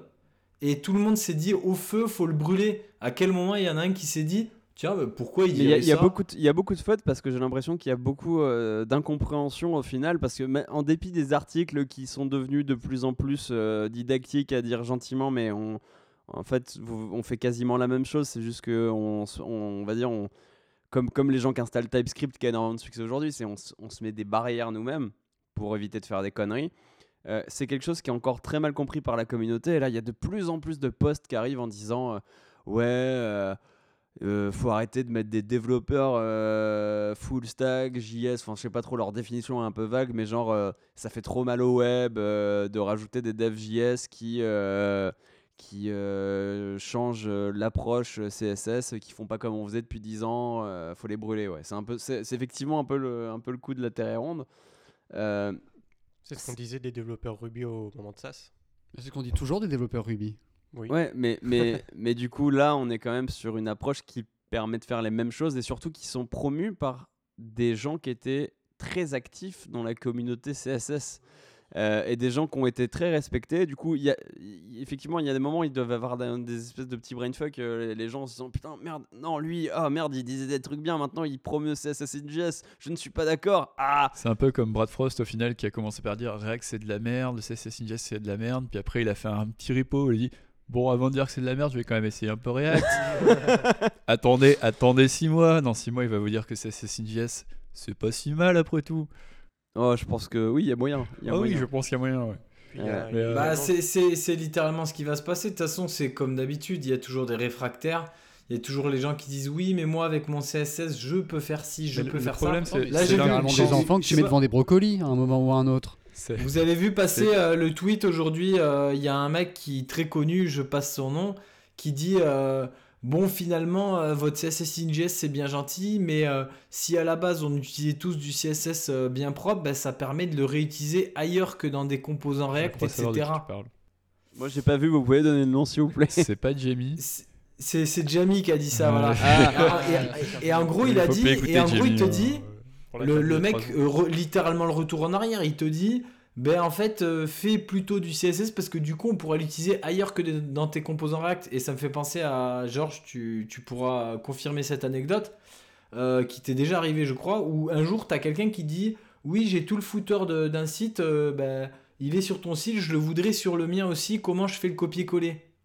Alors comment t'expliquer? Je peux pas faire un copier-coller d'un footer en fait parce que bah, il y a des dépendances avec euh, telle librairie qui Non, est et puis- utilisée et puis- je sais pas quoi. Il y a un truc qui est très simple aussi, c'est que si jamais tu veux vraiment avoir de la, de- une réutilisation qui est possible, tu dois avoir dans ton système euh, ce que beaucoup de d'autres langages ont, soit sous la forme de modules, soit sous la forme de namespace, c'est de dire le footer de Bootstrap, ça va pas être le même que le footer de euh, Foundation. Parce qu'ils vont avoir forcément le même class name, où il y aura énormément de chances que ça, que ça collide. Et si je veux le footer de Bootstrap, mais que je veux en même temps le bouton de Foundation, je fais comment? Bah tu peux pas parce que tu vas avoir les deux qui vont, qui vont clash. À un moment ou à un autre, il y aura forcément des class names qui vont clash tant qu'ils sont écrits par des Mais humains. non, c'est bon Mathias, ils ont utilisé BEM, du coup ils ont des préfixes. tu vois, avec les, avec les bonnes méthodologies, Mais on ça y arrive. Alors, rien, Mais à que- Dans l'idée, en fait, tant qu'une classe n'est pas autogénérée euh, par une machine, je ne peux pas avoir la certitude que. Bah, tant que c'est écrit par un humain, en fait, je peux pas avoir la certitude que ça va pas clasher avec. Si, si, si, tu- si tu mets de la propriété intellectuelle sur les class names, Les, les, tu sais, les, les, les class names, c'est comme les, les passwords les plus utilisés en fait. hein. En général, tu prends, les- tu prends le top 100, euh, le top 100, tu le trouves sur tous les sites et tu le trouves dans tous les frameworks et dans tout le bordel. Point on a tous un point header et un point footer dans les class names de Et notre tu vois, application. avec CSS in JS, pour chaque composant, j'ai un style, je fais let container égal et j'en ai rien à foutre que j'ai 10 000 containers dans mon app. Je m'en fous. Il, y en- il, va, il va exister que pour ce composant-là. Et euh, est-ce qu'on pourrait dire que ceux qui sont euh, contre CSS in JS, ou euh, qu'importe le nom que tu vas lui donner, c'est finalement des gens qui peuvent pas tester euh, cette, techno, cette euh, techno sur leur propre euh, site parce que Ah, leur que c'est pas une Le, application. le contexte, oui, le contexte peut jouer. Tu as le contexte de dire, oui, j'ai pas une application JS, mais c'est très bien dans ce cas-là. Utiliser CSS avec une méthodo, avec un tooling marche très bien. Ce que je reproche beaucoup à ces gens, c'est de dire, moi, mon contexte, c'est la vérité. Et genre Ah de ne bah, pas voir, oui. de ne pas voir au-delà et de se dire effectivement il y a des gens qui peuvent avoir des besoins plus complexes ou alors euh, qui ont envie juste de, de, bah, de se protéger contre eux-mêmes. Parce que c'est pareil c'est comme le typage euh, comme le typage dans les langages de programmation c'est bah, c'est pour se protéger soi-même. Comme on écrit des tests c'est pour se protéger soi-même de ces conneries. Euh, ne pas comprendre ça et juste dire oui CSS est parfait alors que le contexte dans lequel il l'applique est un contexte objectivement plus simple qu'une application où on doit avoir un nombre grandissant de composants réutilisables, euh, où on a des apps d'une complexité qui est quand même mille fois supérieure à ce qu'on trouve euh, dans, des, applications, on va dire, euh, générées sur le serveur. On, a, des besoins différents et il faut quand même juste accepter que bah, c'est pas le même besoin et juste ne pas rejeter. Pas forcément adhérer à l'idée, juste la comprendre parce que quand on débat avec des gens qui, qui défendent juste CSS à tort et à travers sans comprendre pourquoi les gens commencent à utiliser CSS in JS, on se retrouve toujours avec des gens qui disent non, c'est parfait. Après, c'est vrai Et tu leur expliques le besoin, ils te font non, mais la méthode ça marche. Et tu leur dis mais non, mais je veux travailler en équipe, je veux, euh, je veux avoir, euh, je veux avoir cette, telle certitude. Ils te font non, mais la méthode ça suffit, euh, il faut, et tu sais juste pas faire du CSS. Et ça, c'est ridicule, je trouve. Après, c'est vrai qu'il y a un certain overlap entre euh, les gens qui prônent le CSS in JS et les gens qui utilisent React. Parce que, oui, parce que c'est la première communauté où il y a eu une vraie notion de composant, Alors, où il il y a eu une vraie Il effervescence. y a ça, mais il y a aussi le fait que du coup, en fait, la plupart du tooling qui est conçu pour le CSS in JS part du principe que tu auras. Non Si. Ah non, non, il te, il te sort, c'est toujours des fonctions qui te prennent un, euh, un objet style ou une liste de la- la- et qui te retournent un cla- et qui te retournent une chaîne de caractères, Clairement, un class à name. part- Ah, si, à part après, des tu trucs prends, comme tu Style prends le- Component le- et tout, Voilà, euh, Styled Component est su- oui, ultra oui, orienté. ça. Oui, mais euh, qui est, qui, mais, est euh, quand, qui est quand même aussi un. un- qui, bah, je vais Ah, pas dire, Style que- je- Component, je vais c'est- pas dire que c'est le, c'est le, c'est le Ouais. leader du marché, mais c'est pas loin d'être Ouais, un, d'accord, non mais oui, j'avais pas pensé à ça parce que c'est pas une des approches que je Style recommanderais. Component, au final, c'est très très léger par rapport à une solution de CSS in JS classique. hein. Au final, tout ce qu'il fait, c'est euh, c'est une espèce d'HOC, euh, High Order Component, du coup, euh, qui te prend à partir, il va dire, oh, tu- tu- je crée un nouveau composant, c'est un H1.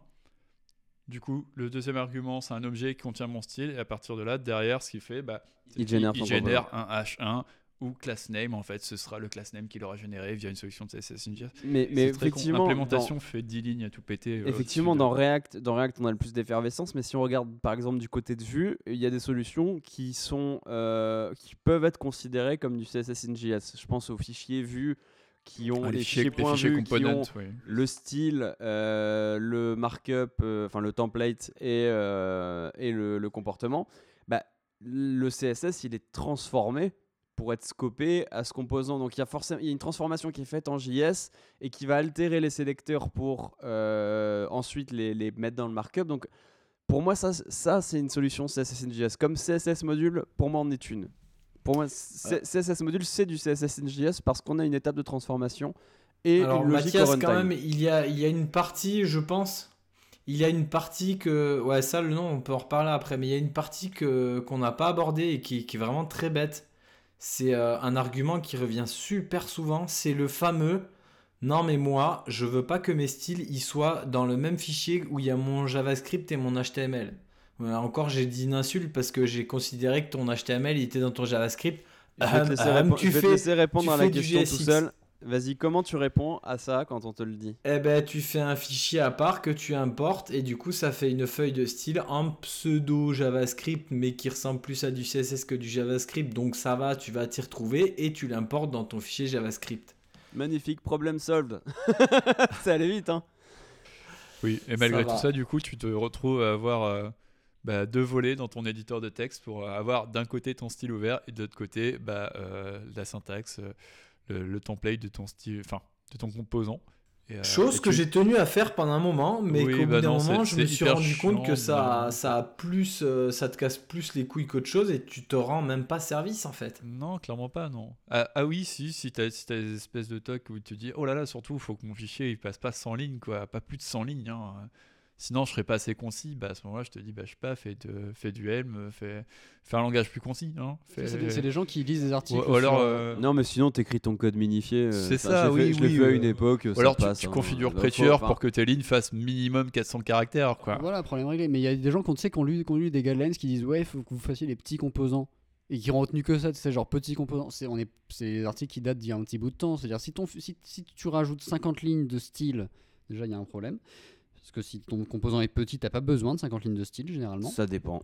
Oui, alors toi peut-être que y a des cas. Non, mais ça dépend, mais surtout, euh, en fait, que tu ajoutes le style. En fait, souvent on dit, ouais, le composant il est gros, mais que tu ajoutes le style dans le fichier du composant ou dans côté, le euh. CSS, ça va finir par faire exactement la même taille. Voilà, ça fait, ça fait la même taille. Dans le pire des cas, tu crées ton, tu fais ton, tu t'en fais une variable que tu importes depuis ton fichier, et puis voilà, problème réglé. Ton composant. Ce sera, même, ce sera même, il y a des chances beaucoup plus légers euh, avec CSS in.js qu'avec euh, CSS euh, pur. Il y a, il y a des chances. Je ne confirme ni n'infirme rien, mais comme tu escamotes une bonne partie du class name, forcément, ça, ça aide. Il n'y a pas que ça, il y a aussi, euh, bah, par exemple, là, euh, avec euh, BSCSS, donc avec euh, Buckle Script CSS, euh, ce qui fait, c'est que, euh, si tu veux, les, les- les propriétés et les valeurs, c'est des petites fonctions. Euh, du coup, tu appelles des fonctions. Donc, effectivement, au début, tu importes euh, toutes ces petites fonctions qui vont te générer bah, à partir de euh, Flex, euh, qui vont te retourner la chaîne euh, Flexbox et tout ça. Mais au final, tu importes ce truc-là une fois. Et après, tu peux ajouter un nombre grandissant de composants. Ça va rien peser. Globalement, tu vas avoir juste euh, D et j'exécute et je mets 1. Et le 1 voudra dire euh, flex. Et le 2 voudra dire euh, bloc. Et le 3 voudra dire euh, inline block, etc. Et du coup, au final, chaque composant lui-même, bah, il pèse que dalle. Puis de toute façon, à la fin, c'est GZIP, donc. euh, Oui, en plus. Mais, mais du coup, ça pèse, ça, pèse, ça pèse vraiment rien. Tu payes un tout petit peu au début. Et plus ton application grandit, moins tu payes. Ouais, mais j'ai pensé à un truc similaire Comme la justement TVA. pour, euh, pour du CSS in JS. Au final, euh, on pourrait utiliser Babel, faire, les- faire un transform et euh, tous les, les clés euh, du coup des propriétés. Par exemple, vous avez padding, bah, il remplacerait pas ça par A, B, C et après au moment du coup de recréer les styles, et ben il dirait ah bah c'est A, du coup c'est padding et boum. Après, dans une déclaration d'objet, ça peut être plus intéressant du coup de bénéficier de gzip là-dedans. Enfin, faudrait vérifier avant. ouais, après. faudrait vérifier. Mais en, dans tout le cas, on pourrait euh, minifier sérieusement au final Ah euh, oui. le poids, euh, le poids des styles euh, au sein du bundle quoi. Pour le coup, sur le projet, on avait un truc comme ça, mais qui, fais- enfin, qui faisait ça juste sur le nom des animations euh, CSS. Et on sais pas ce qui s'est passé, on a eu un bug. Résultat, il appliquait les mauvaises animations aux mauvais éléments. Parce que. Est-ce euh, que c'était codé en Ruby? Euh, non, c'était non, c'était sur CSS Nano. C'était sur CSS Nano. ah, en fait, bah on, oui. avait, on avait un header qui se mettait à tourner et tu cliquais dessus. Il faisait, Oui, il bah, faisait- il oui, faisait bah, trois tours complets sur lui-même. On parlait, on, parlait des optimi- on parlait des optimisations dangereuses euh, qui te niquent tout avec la spécificité. Bah, en voilà une. Euh, bon, euh, maintenant, qu'est-ce qui va arriver demain là-dedans? Bah, On va avoir euh, peut-être euh, Houdini qui va nous permettre de faire ça à notre sauce. On sait pas. Houdini, c'est plus pour euh, du dessin, non? Oui, et puis c'est Euh, non, pas vraiment en 2050 fait. déjà. il, y a, il y a hein. pl- il y a plusieurs API, du coup, euh, tu as des Ils veulent API. un peu ouvrir tout ce qu'il y a, tout- toute l'API CSSOM, ils voudraient l'ouvrir. Euh, mais, mais comme je disais, c'est 2050 quoi. En fait, Euh, dans, l'idée, euh, ils vont te permettre du coup d'ouvrir euh, bah, plusieurs API euh, du, du CSS Object Model. Euh, la finalité au final pour, pour eux, c'est de dire euh, ça permettra d'implémenter des polyfiles plus rapidement. Genre euh, si demain on a Flexbox 2 le retour, euh, clairement si on veut faire un polyfile, il faut des API bas niveau. Sinon, on n'est pas capable au final d'émuler le comportement euh, en fonction de ce qui est disponible dans le Ah, navigateur. du, coup, Moi, tout ce faudra que un je poly- veux- du coup, faudra un polyfill pour Houdini après. Euh, non, mais non, ça, pas à partir du moment où ce sera bien supporté. Mais en fait, le truc, je pense. Alors, je ne sais pas si c'est voulu ou pas euh, par le W3C, et, euh, mais ce qui va se passer, euh, c'est que les gens vont dire Ok, bah en fait, plutôt que de polyfile euh, ton nouveau moyen euh, de décrire le layout, euh, polyfill, c'est ça? Oui, ils font la tête. On a un peu grimacé. Ouais, ils ont un peu grimacé, du coup, j'ai douté. C'était très radiophonique de vous regarder. Et euh, donc, du coup, plutôt que, plutôt que de copier au final euh, ce nou- nouveau layout que tu as inventé, ben, on va profiter des API bas niveau que tu nous offres pour créer un, un nouveau type de layout qui est absolument pas standard, mais euh, ça marche dans notre framework et, euh, et voilà, et fuck it. Et Il y, a déjà des, des- il y a déjà des petits trucs comme ça qui existent. Ça, ça me fait penser un peu tu sais, à overload euh, des opérateurs dans certains langages qui te permettent de le faire. Tu vois, c'est une mauvaise idée, mais on va quand même le faire. mais, Probablement. euh, mais oui, mais Et on y, a- sait ce qu'on fait. il y a des choses comme ça qui existent. Tu parlais, tu parlais de Helm. Euh, Helm, par exemple, tu as, deux gros packages. Tu as Helm CSS, du coup, euh, qui te permet de faire du CSS typé, mais tu as une deuxième librairie qui est très connue et assez utilisée, qui s'appelle euh, Style Element. Et au final, le gars a repensé la, façon de, de décrire tes layouts, du coup, en Helm. Donc on fonctionne avec une, il y, a y a toute une logique de rows et de colonnes. Euh, Il n'y a plus, euh, a plus de margin et de padding. Ça, marche avec des spacing, je crois. Et du coup, voilà, c'est une façon totalement nouvelle de faire euh, du styling. Euh, bien sûr, derrière, ça utilise CSS. mais, euh, mais c'est décrit d'une façon différente. Et ce qui va se passer quand tu auras Houdini, c'est que bah, ce sera la même chose. Si on a Bah, pour, le third des- party, pour le third party, on sera pas dans la merde à devoir annuler des propriétés qu'on connaît pas. Ah bah, Oui, je, mais Houdini permettra de faire des coins biseautés sur les, sur les blocs, et ça, c'est cool. bah, je- je pense juste qu'à partir du moment où ils vont dire euh, le all unset partout, et, euh, et voilà, Tu sais arrêtez. que tu peux déjà faire des coins biseautés. hein. C'est chiant. C'est très très chiant. Je sais exactement comment tu le ferais, genre avec des, des backgrounds, euh, Non, background images. Avec, avec non, neuf avec la, images. pro- avec la propriété border. Allez. Euh, avec, tu sais, euh, en fait, Il si connaît tellement CSS. Non, mais- Ah, mais oui, ok, d'accord. Ah, vient de ah. lâcher son micro, est parti de la pièce. Non, mais le micro est sur un pied, donc euh, Ah mince. on va éviter d'abîmer ça. Mais oui, non, c'est le, le border de base. En fait, tu mets juste des couleurs différentes sur les, sur les bords et, et ça te fait des biseaux. Non, mais quand je veux dire biseauté, c'est-à-dire en gros, ton, ton, ton bloc, au lieu d'être rectangulaire, il est octogonal. C'est vraiment, as les, les, coins, alors, les coins sont coupés. C'est ça, biseauté Oui, c'est ça, biseauté. Parce que c'est pas Et comme ça dans Photoshop, le biseautage en- et estampage, c'est pas comme ça. en menuiserie, par exemple. Le fameux biseautage en menuiserie. Oui, bah alors non, mais si on commence. on reg- euh, toi qui aimes pas le scomorphisme en plus, alors. Euh, moi qui n'aime pas le scomorphisme, évidemment, les mots ont un sens et je m'en sers. Bon. Moi, je Ou te alors, parlais ok, du sens ok, Photoshop. Ok, quoi, alors, merde, alors on enfin, va, attends, on ancienne. va- ou alors un autre un exemple, les, euh, les, les, les coins, les coins avec les, euh, les bords arrondis mais vers l'intérieur. Aïe, aïe, aïe. Ça, tu peux le faire avec des border images, mais Ouais, et c'est l'enfer encore une fois. Mais Ou sinon, c'est tu qui- fais- C'est qui le designer qui fait ça Euh, des gens dont je n'ai pas le droit de citer le nom parce que c'est contractuel. Bah, le- Peut-être peut-être que le problème vient de là alors. Bon, du coup, on va peut-être juste conclure là-dessus. Donc, bon, pour demain, on sait pas ce qui va se passer. Est-ce que Houdini nous laissera réinventer les sélecteurs? On sait pas. Est-ce est-ce que- est-ce qu'il y aura d'autres solutions? En attendant, euh, moi, je continuerai d'utiliser CSS.js tant qu'il n'y a pas mieux. Parce que c'est la solution qui est la plus adaptée pour mes, mes projets. Je continuerai de la recommander aux gens qui sont dans ma situation, je pense. Alors d'ailleurs, Euh, Mathias, on, on pourrait être d'accord que en fait, le CSS ingest que tu fais, c'est pas déjà du CSS parce qu'il n'y a pas la partie sélecteur, donc c'est du styling. Ah, C'est comme Et- je te disais tout à l'heure, c'est- j'aime bien appeler ça les, les first class style. C'est pas facile à dire. Ouais. First Ça fait que l'abréviation, c'est. Et en, et en plus, t'es t'es plus vraiment en JS parce que tu fais, euh, tu fais du Reason, donc c'est des- ça Oui. fait un truc un peu mutant. Oui, mais- Certes. C'est pour ça euh, que les- Mathias, il est loin là. Non mais du coup, ça, du coup, ça montre juste que ce nom-là, il, il est pas bon et déjà il, il fait, il fait, il fait, il crée une tension, je pense, juste rien que le nom de dire c'est c'est une JS. Ça. Je pense- Je- moi j'appelle j'appelle ça en fait je, bah, je stylise les choses quoi et généralement euh, moi c'est c'est ça Ok, Karl Lagerfeld. non mais c'est moi perso c'est c'est ça que j'aime arriver. pas chez, euh, chez les gens qui sont détracteurs du CSS in JS euh, c'est que bon c'est- c'est- c'est horrible, c'est genre les gens, c'est les tracteurs du CSS. C'est des- l'ancienne. Ils ralentissent le truc en fait. Je suis agriculteur du web. Opération escargot un petit- sur un petit l'autoroute. artisan, les gilets jaunes. En plus, du on CSS. parlait, ouais, on parlait de la Garfeld, les gilets jaunes. Il y avait cette fameuse campagne à l'époque. Euh, Non, Mais, ça, euh, on, on circule On, en on retombe sur nos Bah pattes. C'est il, avait, dessiné les gilets jaunes obligatoires.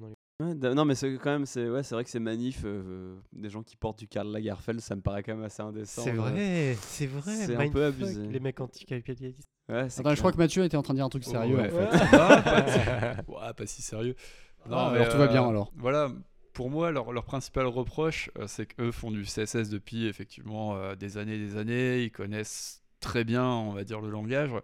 Euh, moi, personnellement, je le connais euh, pas si bien. hein. J'en ai fait un petit peu dans ma carrière du CSS. Et, euh, et clairement, euh, quand on parle de CSS et quand on utilise euh, des mots, on va dire. Enfin, quand on en parle, on parle de mémorisation, on parle de, de, weak cache. Ils ont inventé tout un, tout un glossaire au final pour dire que on fait juste du styling et au final le CSS JS c'est un subset de CSS, c'est moins complexe de CSS. Du coup, euh, voilà, faut pas que les mecs imaginent qu'on a un complexe de supériorité par rapport à ça. Au contraire, euh, moi quand les mecs ils, me disent qu'ils connaissent l'aspect CSS par cœur, je les crois et ils font certainement un meilleur boulot que moi pour faire du CSS. Et c'est justement parce que je suis à chier pour faire du CSS que je suis content d'utiliser du CSS in JS au quotidien. Donc voilà. C'est surtout une question, encore une fois, de contexte et de, projet. Est-ce qu'on a de la chance de travailler sur une application JS Oui, à ce moment-là, pourquoi se priver euh, d'utiliser du CSS module ou du CSS in JS T'as parlé le- de chance quand même là. Ça t'a changé, euh, Ah, t'as ah. changé Cyril. hein. Mais euh, oui, j'ai changé, effectivement. Je suis un homme meilleur depuis que je fais un peu de React, effectivement. Et euh, voilà, et du coup, euh, oui, effectivement, il y aura toujours euh, des sortes de réfractaires parce que, à mon avis, ils auront, euh, à l'instant T où ils sont, aucune chance de pouvoir transformer leur application en application euh, JS et de pouvoir utiliser tout ça. Ça, la vérité également, c'est qu'il y a un système d'écosystème. Enfin, on est vraiment dans un fonctionnement d'écosystème maintenant dans le web. C'est-à-dire, on prend des, on, on choisit presque un- une bibliothèque ou un framework parce qu'on sait qu'il y a une communauté derrière et on sait qu'il y a les outils qui sont créés pour cette, euh, pour Bah, cette bibliothèque ou ce framework. On se rapproche un peu du back-end. On choisit, on- comme, comme en en back-end, on a la possibilité de choisir un langage, de se dire bah tiens, je vais choisir Java parce qu'il est plus adapté au niveau perf sur tel truc, ou je vais choisir euh, Python, ou je vais choisir un tel truc. Aujourd'hui, on a euh, que ce soit avec les langages vers lesquels on peut compiler vers JS ou avec les frameworks qu'on utilise, on a quasiment cette liberté qu'on n'avait pas à l'époque. À l'époque, on se démerdait avec. euh, T'as le DOM, euh, t'as HTML, t'as CSS, t'as JS, démerde-toi avec jQuery ou MooTools et c'est fini. Aujourd'hui, on a vraiment le choix de choisir l'approche, la façon dont on va architecturer une app front, qui n'était pas envisageable encore il y a, je sais pas, il y a 10 ans. euh, ben, à part les, trucs un peu edgy comme, comme comment ça s'appelait, en train euh, de te perdre, Mathias, reviens. comme Dojo ou IUI, tu vois les trucs qui étaient complètement euh, à l'extérieur du, euh, on va dire à l'extérieur du ravin. Euh, J'invente des expressions. j'en ai Oui, je, à je viens de voir ça, c'est Euh, impressionnant. C'était une bonne idée. euh, J'appelle l'Académie ouais, euh, française JS, immédiatement. Créé par, euh, par Yahoo, ça, si je me rappelle. Euh, ouais, par Douglas Rockford, euh, le, le vieux pépé euh, qui, qui crie euh, dans la rue maintenant. Euh, Très bien. ouais, bah, ce- non mais il crie, il crie surtout. Enfin, il- tout- en fait, tous les gens de l'ancienne communauté qui étaient super intéressants à l'époque. Tu vois, genre euh, Thomas Fuchs, le mec qui a fait euh, Scriptaculous, les premières animes euh, JS, ou euh, PPK, le mec qui avait quasiment inventé euh, le Can I Use avant l'heure, sauf qu'il faisait ses tests à la main. Autant dire qu'il a, voilà, c'était pas facile pour lui. Il y a beaucoup de ces gens-là qu'on on, on les admire un petit peu à l'époque et aujourd'hui ils sont en mode ah non c'est pas bien React, euh, ah non, mais euh, Puis après, t'as Brandon vous et lui, c'est juste un vieux connard homophobe. Il y en a un, il suffit que tu lui dises, tu lui envoies un tweet avec j'aime CCCJS, il va te bloquer. Ouais, non, mais ouais, on est sur des trucs comme ça. Et effectivement, c'est des gens euh, à l'époque, ils ont, ils ont innové à leur façon. Et je pense qu'ils ont reçu un peu les mêmes réactions d'autres gens qui disaient Ouais, non, mais c'est pas fait. Genre, le mec qui a sorti euh, le framework d'animation JS, il y a bien des gens qui lui ont dit Ouais, c'est pas fait pour ça, JS. Bah, aujourd'hui, c'est des gens qui réagissent de la même façon à l'évolution du web et euh, à l'évolution des besoins. Euh, J'ai envie de dire laissons-les dans, leur, dans leur temps. Et de toute façon, c'est le web, ce sera toujours cyclique. On aura toujours des, des nouveautés qui vont arriver, des gens qui vont faire Ah non, c'est pas, c'est pas fait pour ça, faut pas faire comme ça. euh, euh, De- de- on- ma, ma façon, c'est la bonne façon de faire. Et il faut toujours, il faut toujours se renouveler en fait, et de se dire oui, il faut respecter les standards, la façon dont ça, respecte- dont ça a été fait. Si on fait ça, on n'aurait pas les applications qu'on a aujourd'hui sur le web. Euh, si on respectait le validateur, euh, on n'aurait pas eu de bord arrondi avant il y a deux ans ou deux, trois ans, tu vois. C'est ce que disait Douglas Adams en fait. Il disait tout ce qui est qui a été inventé avant tes 15 ans fait partie est normal et attendu et fait partie de l'ordre naturel des choses. Tout ce qui est inventé entre tes 15 et tes 25 ans est nouveau, excitant et tu peux probablement trouver un travail là-dedans. Et tout ce qui est inventé après tes 35 ans est complètement contre nature et ça doit être combattu. Ouais, mais là, on parle plus d'années de carrière pour ces gens-là, quoi. C'est chaud. Ouais. c'est, c'est... Là, là, ça devient compliqué. Mais bon, voilà. Bon, bref. euh, Je pense qu'on a fait le tour, On a fait le de, de ce sujet. on, en a fait, on a fait un tour en tout cas. Euh, la conclusion, c'est évidemment utiliser les outils qui vous vont bien, mais toujours garder quand même la curiosité à l'esprit. Rejetez pas une idée parce qu'elle vous paraît con initialement et intuitivement. Mathias, euh, c'était contre React à la base. Ouais, à la base, j'ai détesté React. euh, les deux premières semaines, je trouvais ça complètement con avant d'essayer. Euh, CSS in JS, au début, pareil, je me suis dit, euh, non, Moi j'étais contre le web. Euh, Il y, a plein- il y a plein de trucs, en fait, il faut toujours se remettre en question et toujours, euh, euh, même si on a une intuition de base, il faut toujours bah, soi-même se faire l'effort de se la contredire pour essayer de se dire peut-être c'est pas mal. Peut-être je vais apprendre quelque chose et peut-être je vais réaliser que bah, ce- cette chose-là elle règle un problème que j'ai pas encore, mais c'est bon à savoir pour la suite. Par, exemple, euh, euh, à l'époque où je travaillais en agence, on n'avait pas les mêmes problèmes, on n'avait pas les mêmes problématiques. Euh, j'ai appris des choses, notamment bah, React, que j'ai pas utilisé là-bas, ou en tout cas que j'utilisais pas professionnellement, et qui ont fait que à, à mon job suivant où euh, il s'agissait d'une application, ah bah ouais, React finalement c'est la bonne solution pour nous parce que ça va nous gagner énormément de temps.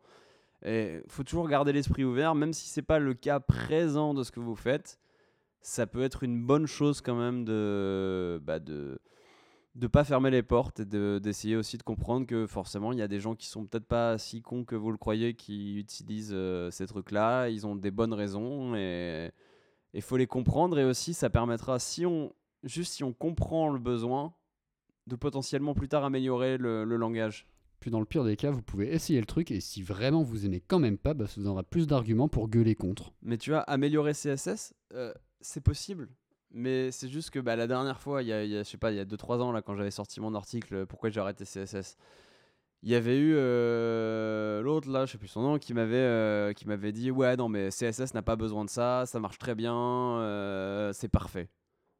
Quand tu as des gens comme ça qui sont responsables de la- de, de- l'évolution du langage, qui disent Ouais, le langage est parfait, il n'y a rien à changer, on a juste des pétouilles à rajouter.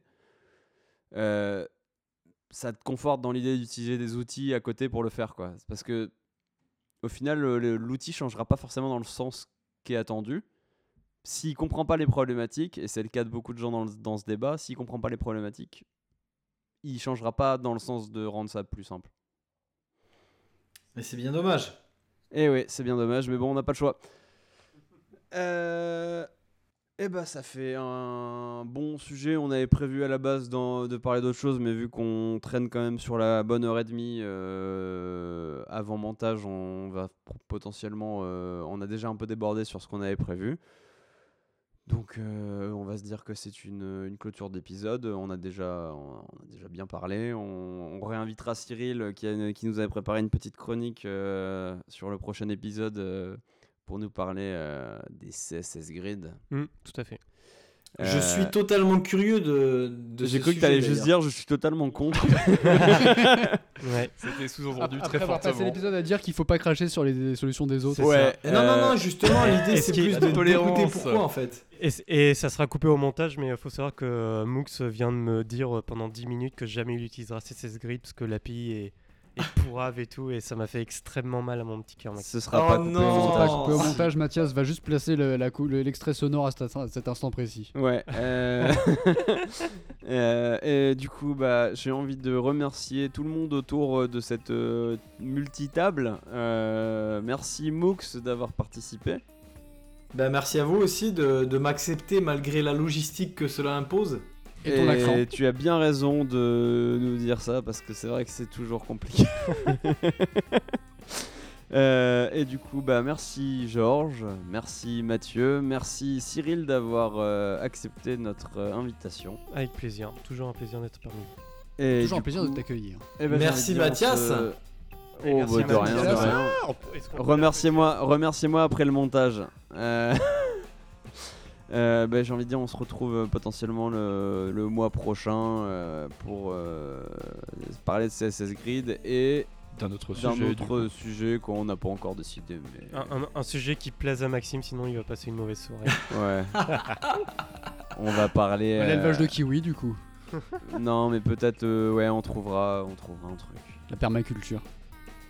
Ouais, non, mais enfin, c'est un putain de code, hein, c'est pas non plus. euh, Ah merde. C'est pas putain de permaculture.